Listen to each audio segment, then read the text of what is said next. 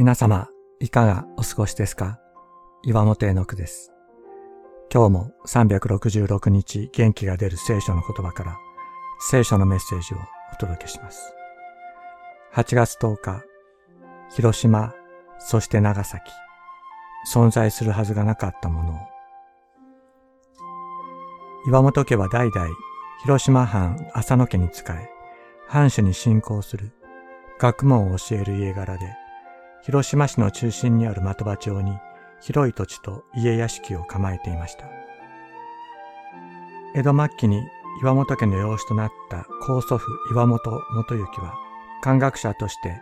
浅野長子と11以降に仕えるとともに、明治維新期の混乱のために公的予算がつかずに、廃校の危機にあった広島中学校を、市の有力者数名とともに資材を投じて存続させ、教育とその運営の安定化に寄与しました。曽祖父の岩本秀太郎は、広島中学校の英語教師となりますが、英語教材における語彙コントロールの研究チームの一員として、英語の形態分析や頻度による語の分析を行い、効率的英語学習教材の開発を行いました。馬本努氏によると、英語教育における語彙コントロール研究は、当時世界でも類を見ない先端的研究であったとのことです。秀太郎は宣教師を自宅に呼び、本物の英語を学びます。しかし、それによって彼はメソジスト信仰を与えられました。岩本家とキリスト教との関係はここに始まります。ところが、秀太郎の次の世代で岩本家は没落します。秀太郎の長男、私の祖父は慶応義塾大学に学びますが、運動は万能で美男子、自他共に認めるプレーボーイでした。祖母と結婚後も銀座のクラブのマダムとの不倫を続け、花札賭博に興じては、ついには賭博仲間の保証人となって、的場町の土地と屋敷、財産のすべてを失います。岩本家は離散。祖母は幼い父とお腹の中にいたおばを連れて名古屋の実家に戻りました。無一物になった祖父は借金取りに追われて放浪生活をし、その後王将、中国大陸で病死します。祖父の宝刀によって岩本家は没落したのですが、祖父が罪を犯さなかったら岩本家は広島の名家であり続けたかというと、そうではありません。広島原爆によって岩本家は間違いなく全滅していたはずなのです。祖父の罪のために、父は原爆による滅びから免れることができました。秀太郎は長女徳子を自分の優秀な教え子であった久保田豊に嫁がせたのですが、久保田は三菱重工長崎製鋼所の所長となります。長崎に原爆が落とされた時、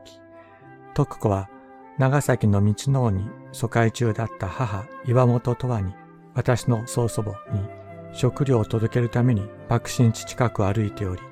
一瞬にしてこの世からいなくなってしまうのです。久保田豊と私の祖母は、共に岩本家と隕石関係があり、しかも共に伴侶を失っていたため、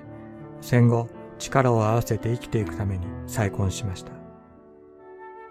父も祖母と共に長崎に移り住み、そこでキリスト教指導者の先生の紹介で母と結婚することになりました。もし祖父が罪を犯さなければ、広島原爆によって岩本家は全滅。私は生まれませんでした。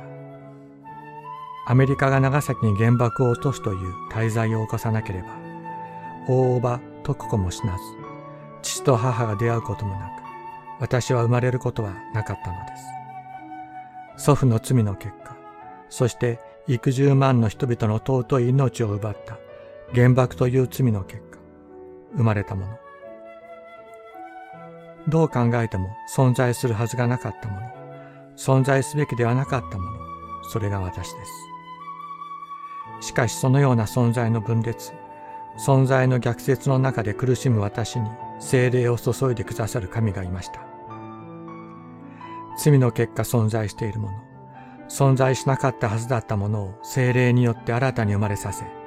新しい意味を命に与えられた神がいたのです。聖書は言います。神は無から有を呼び出すお方だと。